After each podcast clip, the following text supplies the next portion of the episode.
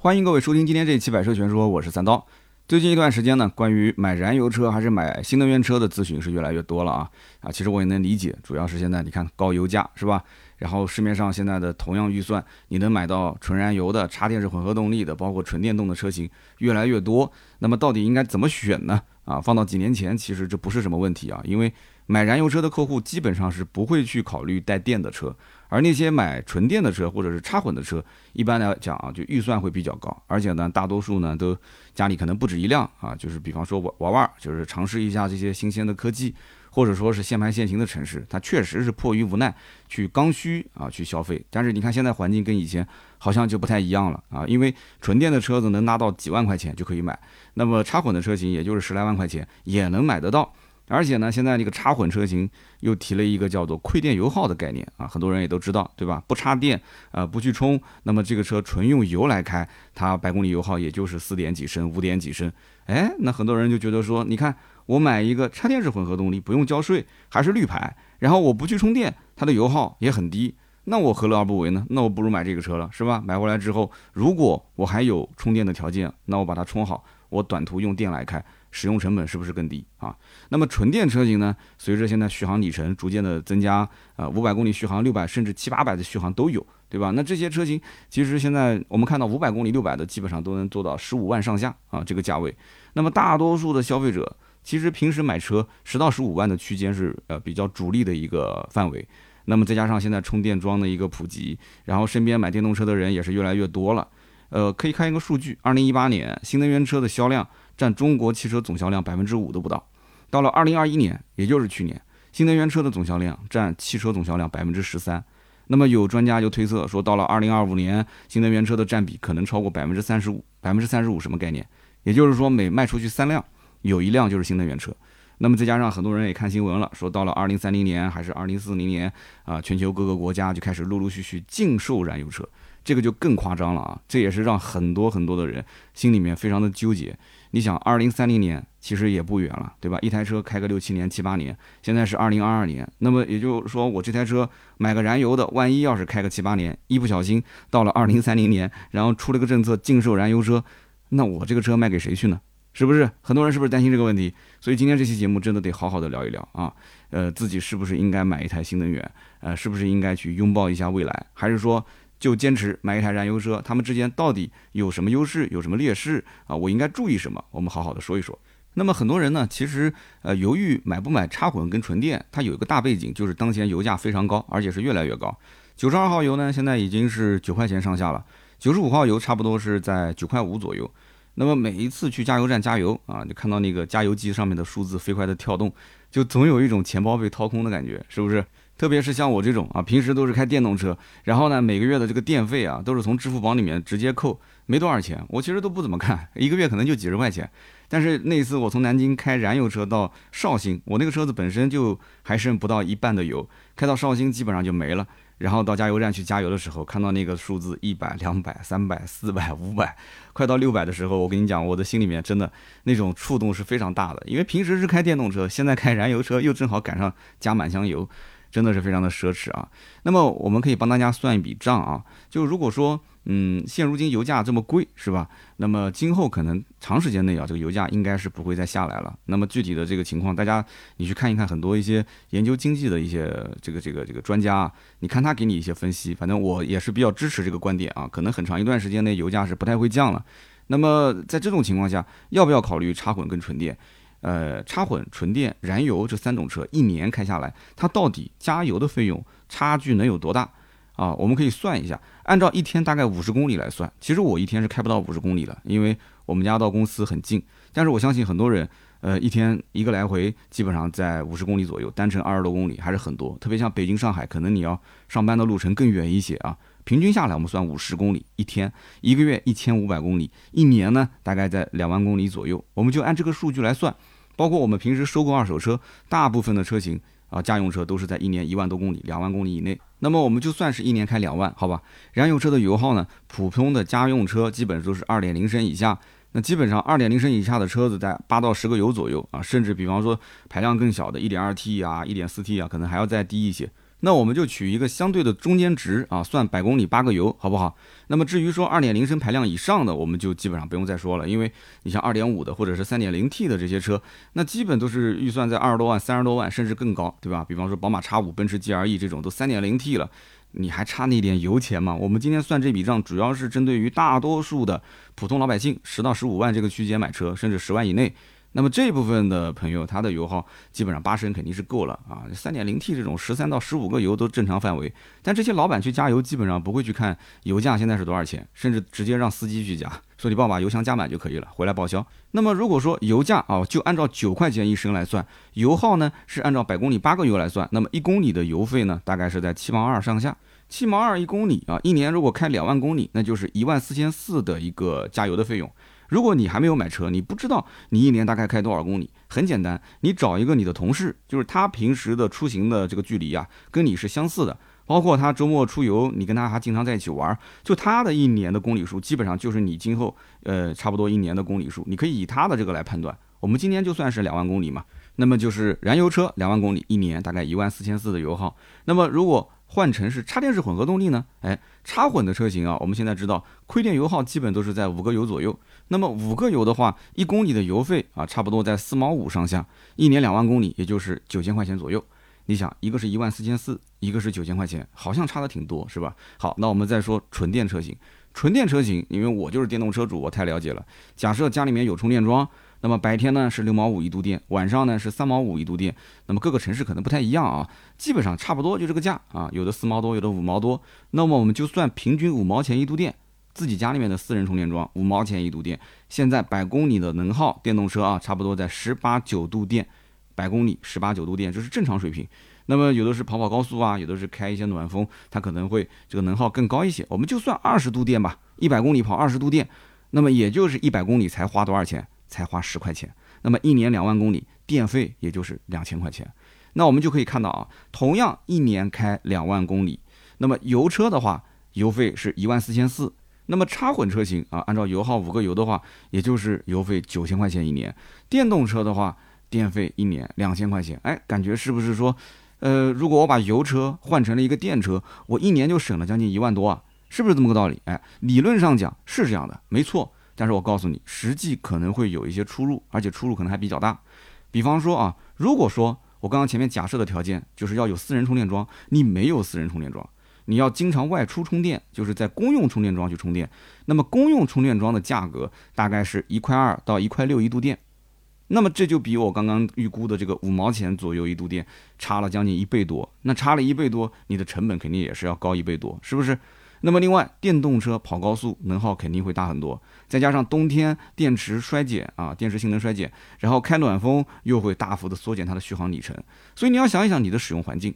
你比方说北方一些城市啊，经常冬天的时间比我们南方要长很多，那么它电池衰减的这个周期就会更长，那么开暖风你的概率也比我们要高很多，那你经常开暖风，你的续航也会缩减，是不是？那么再加上你要经常跑高速，你经常跑高速，你其实用起来的话。也不是很划算嘛，就是电动车这一块儿，所以最终算下来，电动车其实每公里的用电成本，甚至于能够达到三毛，甚至到五毛每公里。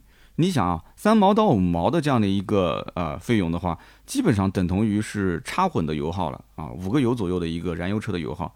那么相反，如果燃油车车主你要如果出门就能上快速路，你一直能保持一个七八十公里的续航的状态，哎，匀速驾驶，那么你的油耗也会降很多。这是必然的嘛？大家都知道，跑高速的话油耗会省。你平时可能十个油的车子，你跑高速跑下来也就是六点几个油，那这都是正常情况，是吧？那么十来万块钱的车，它本身排量就不是很大，油耗我刚刚前面是按照八个油来算，这个已经算是正常情况了。那么使用环境好，你跑到个六个油甚至五个油，这都很常见的。我们就算按六个油的话，六个油什么概念？按照现在九块钱一升的这个加油的费用，六个油也就是五毛多钱一公里。五毛多钱一公里，也就是跟插混的油耗差不多。所以你看啊，油耗这个问题，其实对于不同人来讲，有的时候差距真的很大。它根据你的使用环境来的。那么总结下来，你可以这么理解：如果说啊，你常年是两点一线代步，你又经常低速在市区行驶，那么纯电车型跟燃油车型的使用成本差距的确还是蛮大的。你比方说油车，它在市区里面走走停停，它的油耗肯定是要增加的。一直是低速行驶，对吧？电动车呢，它低速开能耗反而不会变高。那么就很明显，如果说你的工作是在市区里面经常跑客户，对吧？你从城南到城北，城东到城西，你每一天要跑个几十公里，甚至上百公里，就跟那个网约车司机有点像了，对吧？你到处拜访客户嘛，你也是为了挣钱，为了生活。那么这一类的车主，我跟你讲，特别适合买电动车，家里面装个充电桩啊，一天你甭管跑个一百公里、两百公里、三百公里，你跑下来回到家充个电，第二天满血复活。真的不要提有多爽了，真的跑的越多省的越多。但是呢，哎，像我身边还有一类客户是什么？他是在机场工作的，哎，他在机场工作，他住的这个位置呢，旁边直接上高速，然后一路开到机场。那你说对于他来讲，他开一辆燃油车、插混车和纯电动车有什么区别呢？他上了高速就一路压着一百二十公里每小时限速去开，然后一路呢就开到机场，开到他们公司了。所以对他们来讲，燃油车、插混车型，包括纯电动车型，使用成本其实差别不大。那么我总觉得，如果说要省油，你才去买插混或者是燃油，这个逻辑肯定是错的。就算燃油车一年两万公里，对吧？油费一万四千多块钱，电动车一年两万公里，电费才两千多块钱，我也不觉得说大多数人他一年就差这一万多块钱，他花不起这一年一万多的油费。你要知道，一万多听起来多，但你摊到每一个月。也就才是一千多块钱而已，你不可能说是一次性把油卡就充满。你说我一年充一万四啊，那边说我电费一年充两千啊，这个充钱的那一刹那你会有很大的差距。但是你是平时一次一次加的油啊，你又不是一次性加，对不对？一个月多一千块钱的油费，我觉得大部分人来讲的话，应该不会影响你的生活质量，是吧？那么既然你要是选择一台私家车，每个月花一千块钱去加油啊，花一千多去加油，我相信大多数人是可以接受的。只是曾经油费它便宜过，我们是见证过油费从五块多钱、六块多钱、七块多钱到八块多、九块多，你是见证过之前的便宜，现在贵了之后，心里面不舒服、不爽、不能接受，不就是这个概念吗？而这个电费常年是没有什么波动的，是不是？那我反过来问你，电费今天是从三毛五涨到六毛五，明天到九毛五，后天到一块五。然后包括晚上六毛五涨到一块二，涨到一块五变成两块五，那我问你，你心里面爽不爽？其实就算涨到个一块五、两块五，它的这个整体的用车成本还是比燃油车更便宜。但我相信大多数的人还是不会开了，肯定是不开电动车。有什么意义呢？我开电动车不就是冲着它电费便宜嘛？是不是？就是一个前后的对比，他心里有个落差。每个人心里面都有那种什么叫损失厌恶，我曾经说过的嘛，对吧？比方说带个销售团队，我给他有激励政策，但是我不扣钱。哎，这样的话他很开心。可是如果我但凡出一个激励政策，给他稍微有一点点的风险，可能会涉及到扣钱，那这个政策大部分的人是不接受的。他认为就是你给我增加 KPI 的考核，你是想方设法要扣我的钱。其实百分之九十的人是扣不到这个钱的，但是不行，损失厌恶嘛。那包括经常还有个例子，就是说什么先减一百块钱，哎，然后到了晚上这一百块钱又丢了，那你心里面是开心还是伤心还是正常的？那大部分的人还是伤心，为什么呢？因为他认为这一百块钱捡到就是我的，但是丢了，相当于就是我损失了嘛。实际上你没有捡到这百块钱，你今天一天不也是正常过了嘛，是吧？这就是个损失厌恶嘛。所以现在的油价，其实我觉得更多的啊，它是一个心理上的压力，而不是来自于说你经济上的压力。所以你现在如果说呃油价比较贵，哎，然后我心里不舒服，我想换插混车，我想换纯电车，这个思维逻辑啊，我觉得你稍微要转一转。这三种车型，它必须是有一种适合你，而不是说因为我加油加不起。我告诉你，不会有一个人因为加油把自己给加破产的，绝对不可能啊！我到今天为止没见过哪个人加油加破产的。就像老人经常跟我们讲说：“哎呀，这个你们年轻人啊，就吃点好的，不要亏待自己。”就跟我妈一样，每天到我们家，哎，就跟是个大检查一样的，翻翻我的冰箱，哎，然后翻翻我们家那个装水果的柜子，然后到处点评说：“哎呦，你看你这水果啊，一看就是不上档次。”哎，你就。对吧？挣了钱不知道吃点好的。哎呦，你看你们家冰箱里面这些，都放了几天啦？什么？明明是阿姨中午才烧的，哎，她晚上说放了几天了。那水果其实我都是在，对吧？超市里面都买的比较好的。她说我水果不行。老年人的心理都是这样，对吧？就生怕你吃亏。但是没有一个人说吃东西把自己吃破产的，对吧？没有一个车主是加油把自己加破产的。只有你觉得值还是不值的问题，就这么简单。那么除了油费以外呢，我们还经常听到一种说法。说这个保养费用这一块，燃油插混和纯电差别也是比较大的，对吧？啊，的确啊，电动车它因为没有发动机和传统的变速箱啊，因为它减速器嘛，对吧？有的地方它也叫变速箱，但它不是我们说的传统的像双离合呀，或者说是像九 AT 啊，不是这种。所以说它不像燃油和插混车型那样，它每一次都需要去更换机油机滤。我们知道，呃，其实燃油跟插混的保养费用主要是在于它的发动机的排量，它的排量越大，它的机油的用量也会越多嘛。那大家可以看一看，就是每一次你去保养的费用，其实你的大头啊，大部分的费用都是用在机油这一方面。那么机油滤芯器、空调滤芯这些都很便宜，甚至上那个叫什么叫模虎养车网，你去看一看。对吧？机油滤芯包括空调滤芯就几十块钱，非常便宜。但是机油的价格它管控的非常严，基本上不管你是在哪买，它的价格都是很稳定的。那动不动就是四升、五升、六升机油，那这样一来的话，你一看哇，这一升就一百多，那确实很贵嘛，是不是？那么普通十来万的家用车排量差距其实不大，基本上一点二 T、一点四 T、一点五 T 上下，你保养一次也就差不多四升机油。对不对？那一个机油的话，我们讲普通的家用车八十块钱左右一升嘛，你太好的你，我觉得也没必要啊，八十到一百，你也就是花个三四百块钱，是不是？一次保养的费用三四百块钱，大多数人是能接受的。那么二十万、三十万往上啊，那可能中间差距会很大。为什么呢？因为普通的合资车跟豪华品牌车型，它中间存在一个溢价的差异，包括进口车跟国产车之间，它也有溢价的差异。包括工时费用都不一样，那么这样子，它二三十万往上才会逐渐拉开保养的这个差异，它价格可能就不太一样了，也可能这边就五百多、六百多，那边可能要一千五六百，对不对？合资车小保养，你像什么凯美瑞、雅阁这种，基本上七八百块钱就都可以搞定了。但是豪华品牌的小保养，你像我那个奔驰 C 都要一千多，小保养就一千多了，是吧？那么电动车呢，它其实有一个好处是什么？电动车它没有什么品牌之分。啊，你甭管是二十多万的、十几万的，还是三十几万、五十几万的，它基本上每次保养都在两三百块钱。哎，有人讲说怎么会这样子呢？十几万的电动车跟五六十万电动车保养一次的费用都一样，都是两三百块钱。我告诉你，还真的是这样。为什么呢？因为它保养的费用，它不像说发动机，它分什么二点零、三点零，这个排量不同。电动车保养它没有发动机，它就是检查，常规检查，看看你的底盘、你的这个电池包有没有磕碰啊，有没有安全隐患。检查一下，然后呢，帮你换一下空调滤芯。我刚刚前面说了，空调滤芯很便宜的，所以你看，像特斯拉，不管是 Model 3、Model Y 这些车，还是说蔚来，还是说小鹏，你去做一次正常的保养，你会发现，常规检查加空调滤芯更换，也就是三百来块钱，对吧？三百来块钱，我那个威马也是更便宜，两百多块钱，就两百多块钱。不过呢，到了一定公里数之后，提醒大家啊，到了一定公里数，无论是燃油车、插混车型还是电动车。防冻液、刹车油、刹车盘片都是要更换的，这个跟你是不是什么燃油插混还是电动，这个没有关系。那到了时间你就得换啊，这个钱省不了。所以在我看来啊，其实十来万块钱的燃油车跟电动车之间保养的费用差距啊，它其实并不明显啊，并不明显。比方说你花十来万块钱，你买一台轩逸、朗逸或者是卡罗拉，你跟花十来万块钱去买一台电动车，比方说像欧拉好猫、比亚迪海豚或者是 i on Y，像这种。每次小保养你可以对比一下，网上都能查得到。你对比一下费用，其实都差不多，小保养都在大概三百块钱上下啊，两三百、三四百。反倒是那种大几十万的燃油车跟电动车，哎，他们之间的差距就会非常明显。就像我刚刚讲的，哎，你说我三十多万买一辆奔驰 C，那说我不买了，我买个电动车，三十多万买个 Model 三那么前者奔驰 C 小保养就是一千多，对吧？后者 Model 三的小保养就三百来块钱，那这就是差距。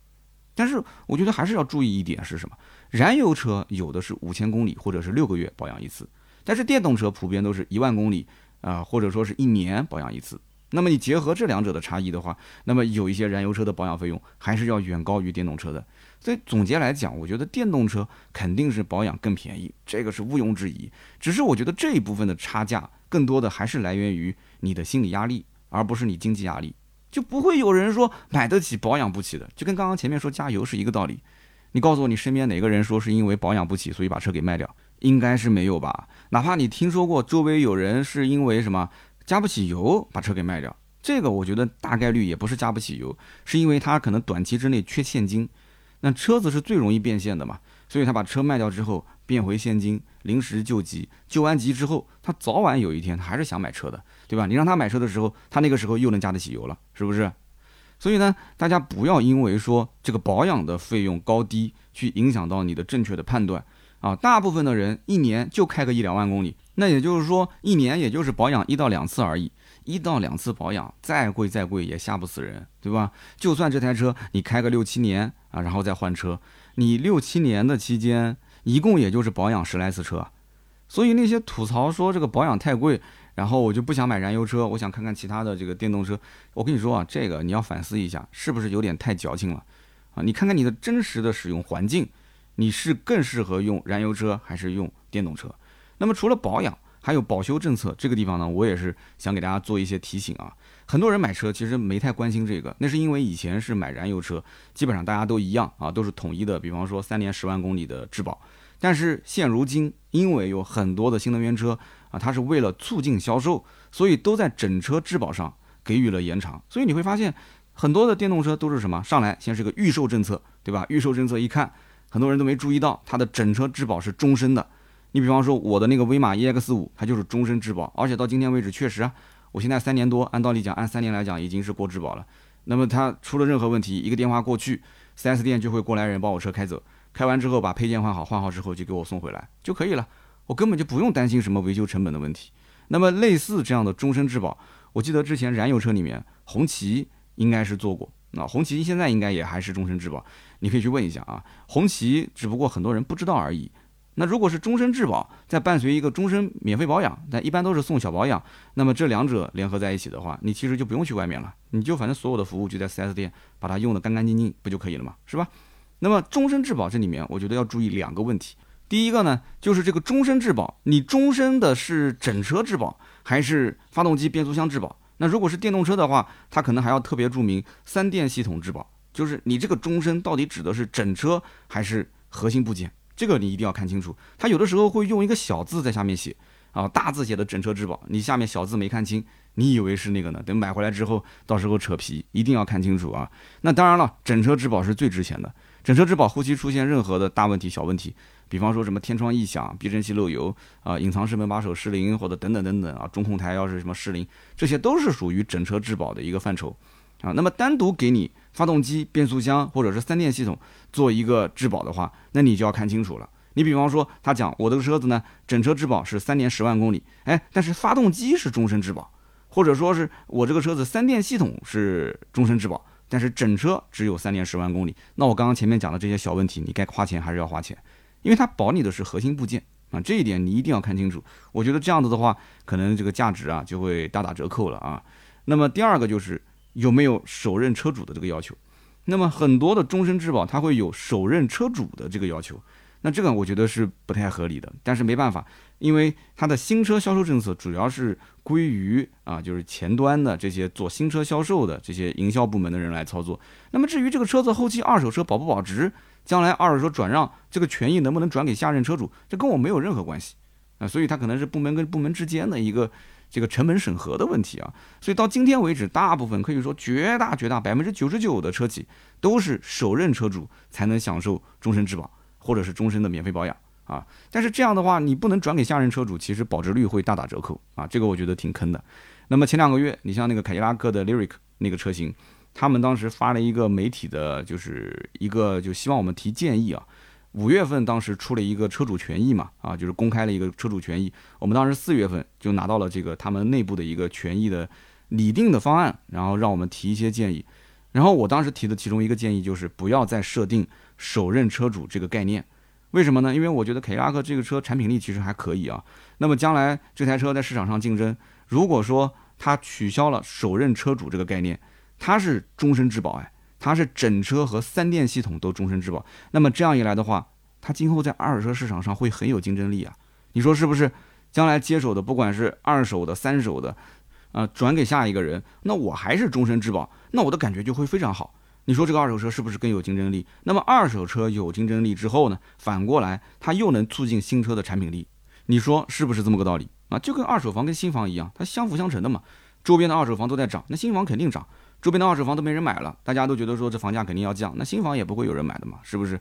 其实我觉得凯迪拉克真的是有点保守。哎，五月份发了一个权益的时候，我看了一眼，我特意看了一眼厂家有没有采取我这个意见，结果我看到整车三电终身质保，我还挺开心。我觉得蛮有诚意的，但是后面解释当中啊，又写了一行字，仅限 Lyric 首任非营运车主。说实话啊，看到这一条，我其实心里面是有点失望的，因为厂家明显没有采用我的建议嘛，对吧？可能厂家的思路还是针对新车销售。那么至于未来二手车保值率问题，不在他们的考虑范畴。其实电动车、插混车型、燃油车到底选哪个？我觉得是跟自己的使用环境密切相关。你比方说，我的家里面有一台电动车，有一台燃油车，那我大部分的时间都是在市区驾驶。自从电动车买回来之后，燃油车基本上一直是处于落灰的状态。你想，我一年啊，燃油车都开不到五千公里，是我跟我媳妇儿两个人轮着开都开不到五千公里。所以我每次小区交这个停车费啊，包括续保，那六月份我刚续完保，再加上包括这个车子保养也是六月份啊，刚保完养，我就感觉我心在滴血，真的是在滴血。但是呢，这个燃油车你把它卖掉又不划算。像我这台车，二零一五年的奔驰 C，也就只能卖个十四五、十五六万吧，也就是这个价了，对不对？我要这十四五、十五六万干什么呢？我又不是说家里面急着要用钱。这台车子每一年不开，损失多少钱呢？大概也就是一万五左右。它每一年掉价啊，就是我们讲保值率啊，大概会损失个一万五左右。那么加上保养、保险这些钱，停车费大概一年要花个四五千块钱。那有的时候想想看，你就算把它给卖掉，你回头周末媳妇带孩子出来玩啊，包括我有的时候周边城市出个差，那还是要用燃油车，那总是要开一开嘛。我哪怕去租个车，对吧？租一次也要花个四百块钱、五百块钱，我就租个奔驰 C 这个档次的，四五百块钱一天，我出个差，一年出个十次，对吧？十天那就是四五千。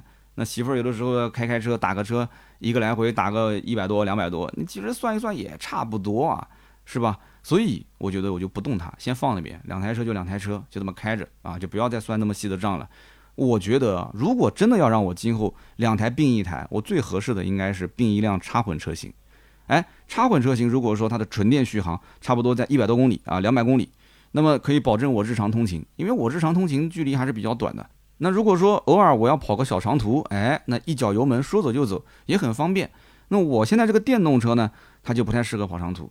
虽然说现在这个电动车啊，充电桩很普及，充电很方便，但是你要知道，我每一次去外地是干嘛的？我是去干活的，我是去干活的，所以跟客户约好了时间，我一路开过去，开到那个地方停好车，我就要开工了，然后干完活，我就要一脚油门再开回来。我不太喜欢在外面住宾馆啊。那如果说必须住宾馆嘛，那就那就要看了。如果说比方讲啊，单程两百多公里。有一次，比方说我去芜湖啊，单程两百多公里，那就非常的舒服，开个电动车过去，然后到了酒店，酒店那边停车场正好能充电，我把我的车直接充上电，去酒店办入住，然后第二天正常办事，办完事之后，当天我就开这个车满电的状态下开回家。哎，你看我的电动车正常续航，理论上讲，NEDC 是四百公里续航，实际跑高速的话，也就是两百七十公里左右。那我去趟芜湖，单程大概在两百二十公里啊，两百公里，那你想看这个就很舒服啊。单程到目的地停车充电啊，不耽误我正常工作时间，然后再开回来，这种就是非常爽的一种状态。但是，但凡超过两百五十公里以上，到了个三百多公里、四百公里，我是坚决不敢开电动车的。我并不担心说找不到充电桩，而是我比较烦躁啊，把个车子开到一个充电站，然后去充个二十分钟、三十分钟，再继续开，我不喜欢这种，耽误我时间。我主要是想要时间上面啊，能够无缝对接。这个看个人习惯，完全看个人习惯，对吧？你如果平时呃时间比较宽裕，你开个电动车去哪儿都行，无非不就是在充电站那个地方玩玩手机，躺着睡一会儿，充个电嘛，对不对？好，那么我就讲家里面我有两台车，如果不是续航问题，我肯定更愿意开这个电动车。那电动车跑长途也舒服啊，因为什么呢？电动车它有 L 二级的智能驾驶辅助，那么这个驾驶辅助，你上了高速开一个 ACC 的自适应巡航，再加上一个车道保持，那绝对是爽歪歪啊，轻轻松松的。方向盘自动帮你领，对吧？车子一直保持在两条白线中间，然后跟着前车还可以减速，就比我那台燃油车只有定速巡航那开的舒服多了，是吧？那唯独就是续航跟我刚刚讲充电占用的时间的问题，就导致每一次只要跑长途超过个两百五十公里，我都是开燃油车的。那么家里面就只能是保持两台车的状态，我也不敢说卖掉其中一辆。那么插混车型其实目前还存在一个问题，就是市面上的可以选择的车太少。呃，不是说所有的品牌做插混都很厉害，也不是说大家都在做插混，所以你看合资品牌里面插混就不多，很多都是像比亚迪这样的国产啊，包括现在你看长城、长安啊，包括比亚迪、奇瑞、吉利都在做插混，所以这一系列的车型是不是你的菜？这个就要问问你了，对吧？那对于我来讲，我觉得可能不太是我的菜，我还要再等一等。那么纯电续航的能力又比较弱，现在插混基本上就是五十五公里的纯电或者一百二十公里的纯电，再多的也就最多到个一百七、一百八。你我从来没见过两百公里的纯电续航，三百公里纯电续航。我讲的是插混啊，对吧？那这这个电池包肯定也会变得更大一些。所以现在电池技术如果没有突破，插混如果仅仅就是个什么五十五公里、一百二十公里的续航，那我觉得它这个纯电的续航能力还是相对有限。因为你不要看它是一百二，实际上它还要打折的，而且它会有一个低电量保护，它会强制让燃油介入，它还是希望你是以燃油来开，电是作为辅助。你不能说天天把一个插混车型当电车开，你可以把它当燃油车开，但你不能把它当电车开，对不对？所以一百二十公里续航，你把它当成是个五十公里的电动车开开，那还可以。你指望说开到个一百，开个一百一，这不现实的啊，绝对不现实的。而且有些地方它可能说绿牌是刚需，你像我这里绿牌又不是刚需，所以除非它在价格方面有非常大的优势，而且它的这个续航里程能达到我的基础标准，那我可能理论上讲啊，可以两台并一台啊，买一辆插混解决所有的问题。那实际上到目前为止，反正看来看去，我对插混目前不是特别满意啊，不是我的菜，那不代表不是你的菜啊，不是我的菜，那我不如就按照纯电加燃油啊，纯电就是四百公里续航够我用了，燃油就跑长途，就这么用着，静观其变。那么最后呢，也是很多人关心的问题点，就比方说保值率的问题，对吧？那么就燃油车、插混车、纯电车，它们之间是不是差距很大？其实，在市面上啊，主流的。销售还是燃油车，就是现阶段主流是销售燃油车，插混跟纯电在保值率方面确实不占优势啊，特别是纯电车型，为什么呢？因为受众面比较小。你如果是台燃油车放到市面上，那大部分的人都会愿意买，但是如果是一辆电动车，电动车放到市面上，那真的是那客户群体会非常小，有很多人他对于安全性是存在质疑的，他怕怕什么呢？自爆自燃，平时他看新闻看得多了。他对什么叫三元锂电池，什么叫磷酸铁锂电池，他都不懂，但是新闻看多了，他自然就害怕。二呢，是对于电池衰减，它存在质疑。你比方说啊，这是个电动车，对吧？我买个二手电动车，我买回来之后是不是要换电池啊？啊，你你还去超市买呢，对吧？买个南孚电池给它换上去，对不对？他主要就是担心，因为他不懂，所以他担心，他担心换电池成本比较高，听说一换就是几万块钱。那你说我买电动车一共才花了多少钱？那实际上二手电动车这门生意。最近这两年是在慢慢的兴起，那我身边有几个老板就已经做这个做的是风生水起了，但是仅限于品牌认知度高的一些二手电动车，比方说啊，像特斯拉、蔚来、小鹏、理想啊，就这几个品牌。那这个理想就勉强算是电动车吧，算新能源啊，算新能源，不能说是电动。那么这几个品牌认知度比较高啊，车型呢在路面上能见度也比较高，而且愿意买这些品牌二手车的客户，基本上他都有个要求，什么要求呢？就是准新车，什么叫准新车？基本就是一到两年之内的这个准新的，那公里数也要小，小几万公里，多的他不会要，几千公里当然最好是吧？甚至有些人还要求什么？要求这台车的原车主他要有私人充电桩，啊，可以把他的充电桩移植到我的这个车位上，啊，当然了，他其实就要问一下，这个是最主要的，他如果有这个车子是常年慢充，那可以说啊，买车的人非常的专业，而且买车的人也非常的理智，因为只要前任车主。常年都是在私人充电桩通过交流电充电，也就是慢充，那这台车的电池包它的衰减肯定会比那种常年在外面进行快充的要衰减低得多得多得多。所以这种车辆的话，它比新的电动车啊要划算得多。你更何况这两年新的电动车都在涨价，而且还提不到货，对吧？一定就是两个月三个月起步。那么二手车就有这个优势啊，你上午看中了，你下午就可以过户提车了嘛。那么保值率其实最不占优势的是在电动车车龄三到五年这个阶段，因为你的车龄也长了，公里数也上来了，对吧？别人也无法考究你到底是用快充充电还是慢充充电，你电池的衰减到底怎么样，大家就会很担心。那么车主对于你的电池包的衰减，呃，疑虑越大，那么你这台车的卖出去的价格就越低，是不是？那么反过来讲，保值率不就越低了吗？所以总结来讲啊，燃油车保值率高，电动车保值率低，这个话其实是不严谨的。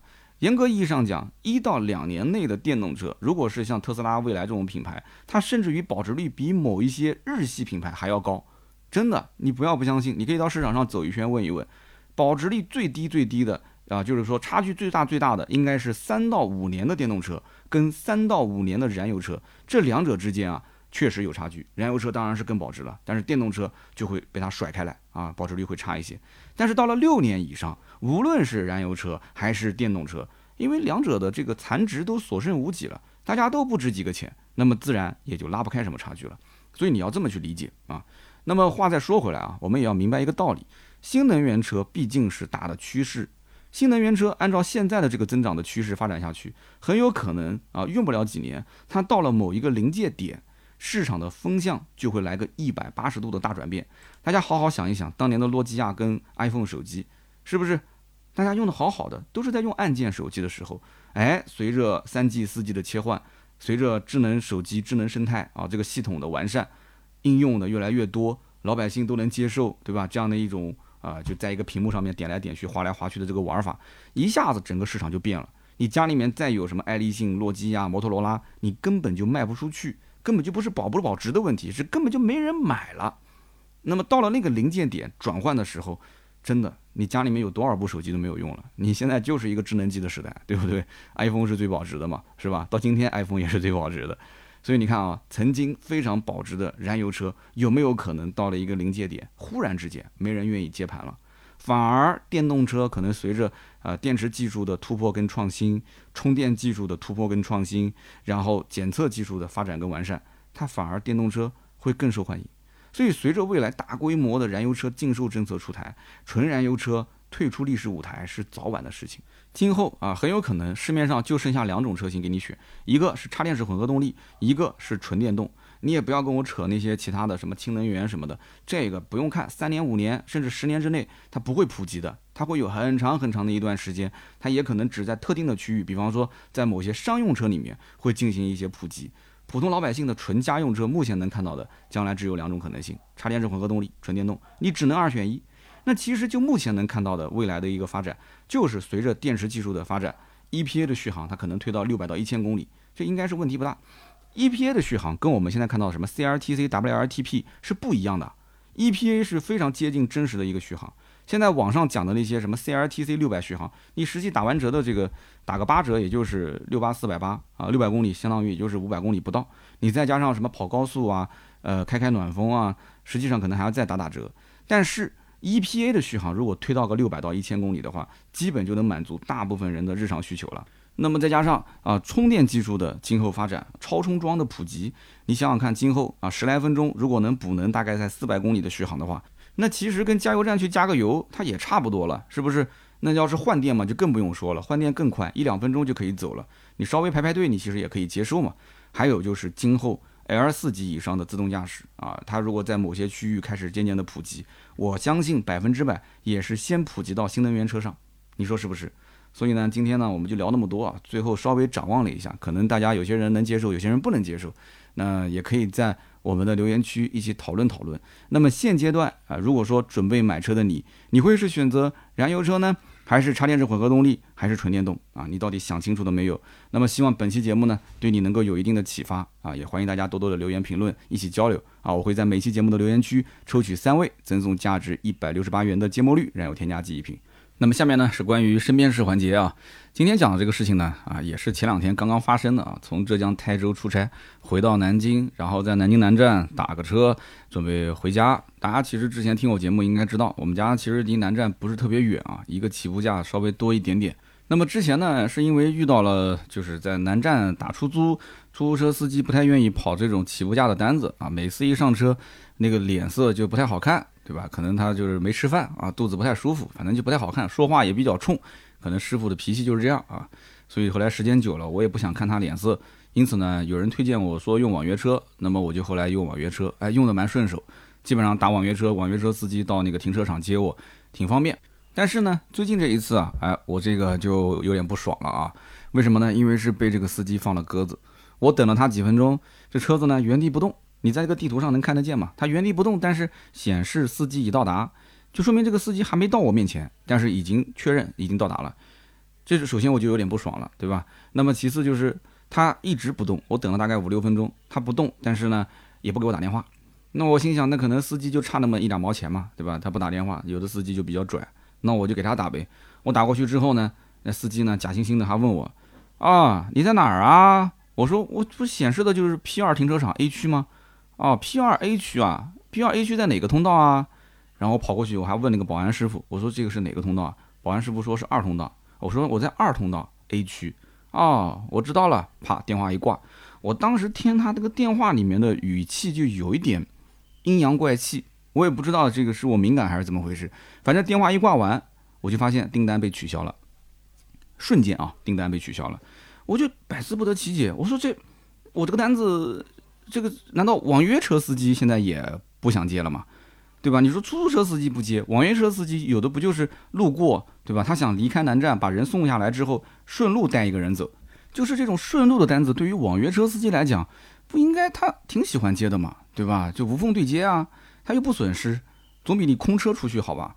那为什么现在网约车连这种顺路的单他都不愿意来接了呢？我觉得很奇怪。后来我又打了另外一辆网约车。那么上车之后呢，我就跟这个师傅聊天啊，我把刚刚的情况跟他说了一下。我说：“师傅，你能不能告诉我，就是我到底哪里做错了？这个师傅为什么不愿意来接？因为以后我再打车呢，我好去避免类似的问题再次发生。”然后这个司机就笑了。这司机师傅讲说：“你刚刚打的是不是特惠快车？”我说：“对啊。”他说：“那不就行了吗？”他说：“特惠快车平台的抽成比例非常高。”他说：“你为什么不打快车呢？”我说：“特惠快车、快车这有什么区别呢？”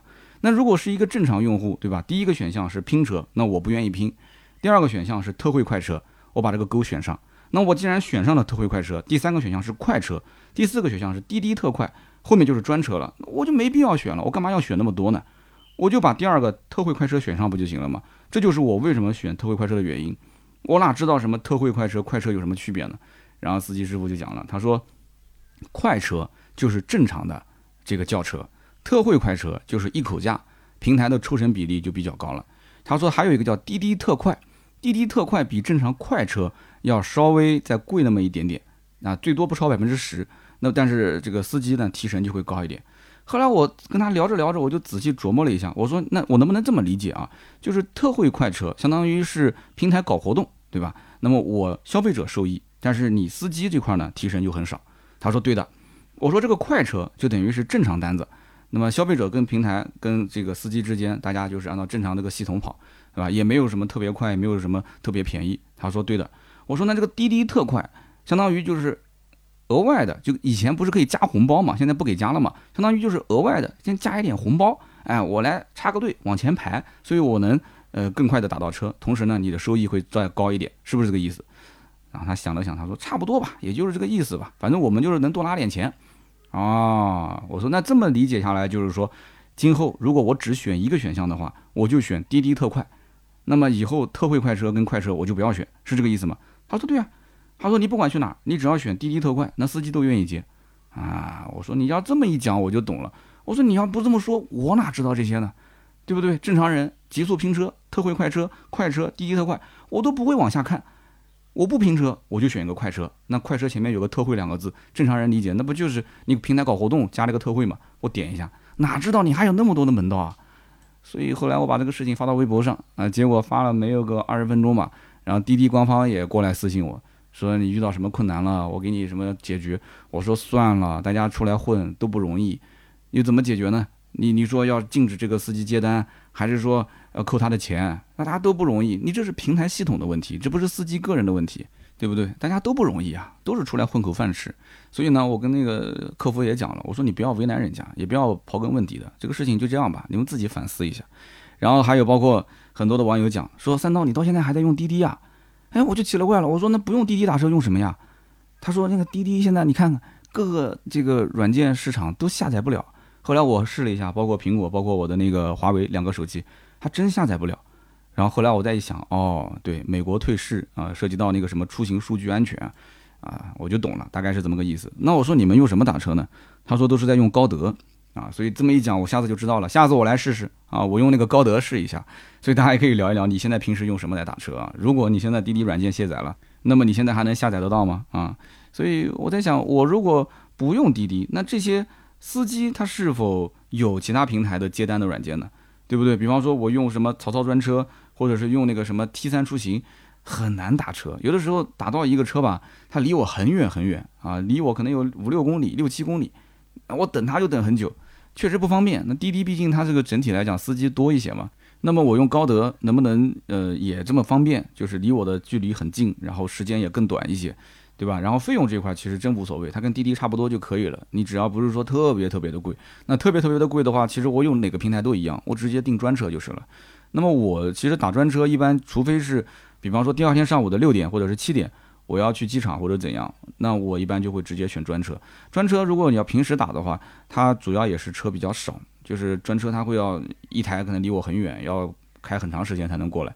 我也知道车型更好，服务更好，但除非是预约出行，否则的话一般我不太会去打专车。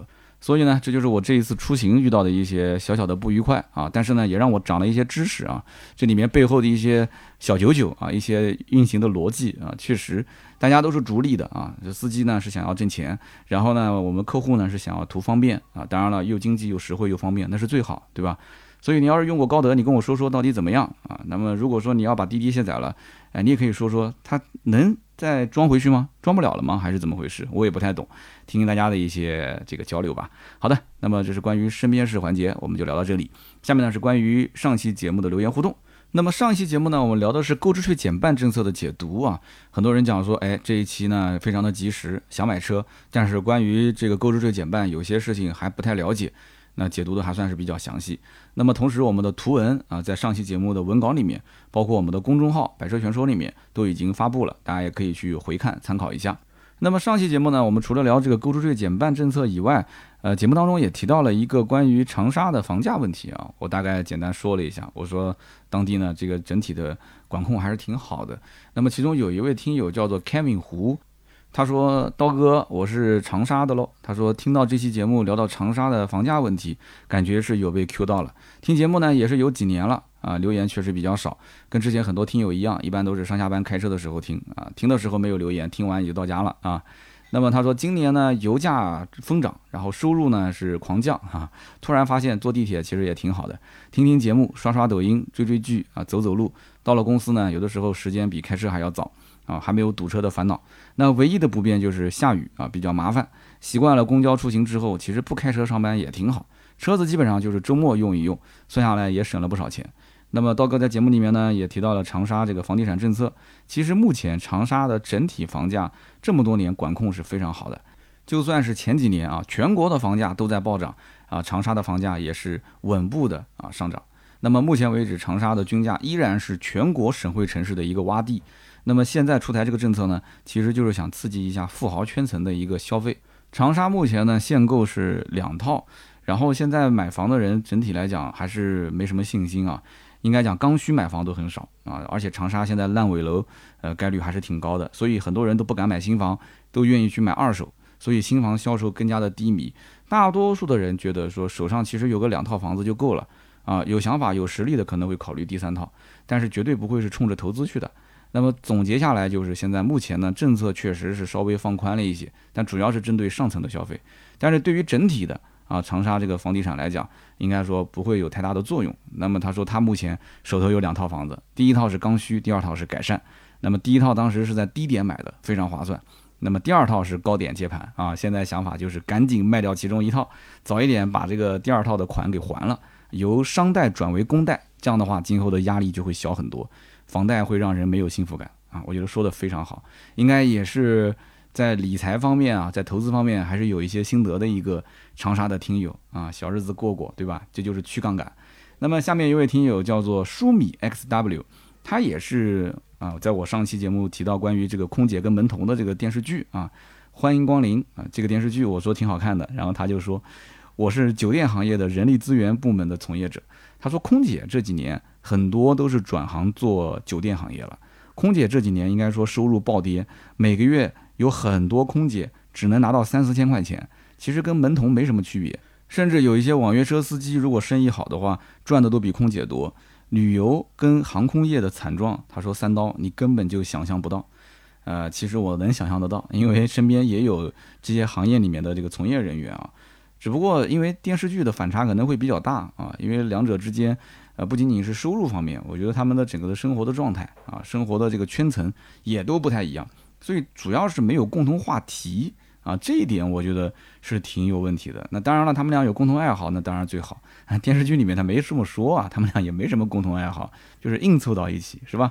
我们看看下面一位听友叫微祥少，他说：“三刀你好，我是广州的听友，之前听你说到这个腾势 D 九这款车，哎，正好家里面前段时间想换一辆 MPV。”当时呢看了这个广汽传祺 M 八，那么我也对比过腾势 D 九这款车，就跟你节目里说的一模一样，一方面是品牌的市场验证不足，另外一方面是价格确实对于其他竞品来讲定的有点太过自信了啊，感觉优势不是很足，溢价有点偏高。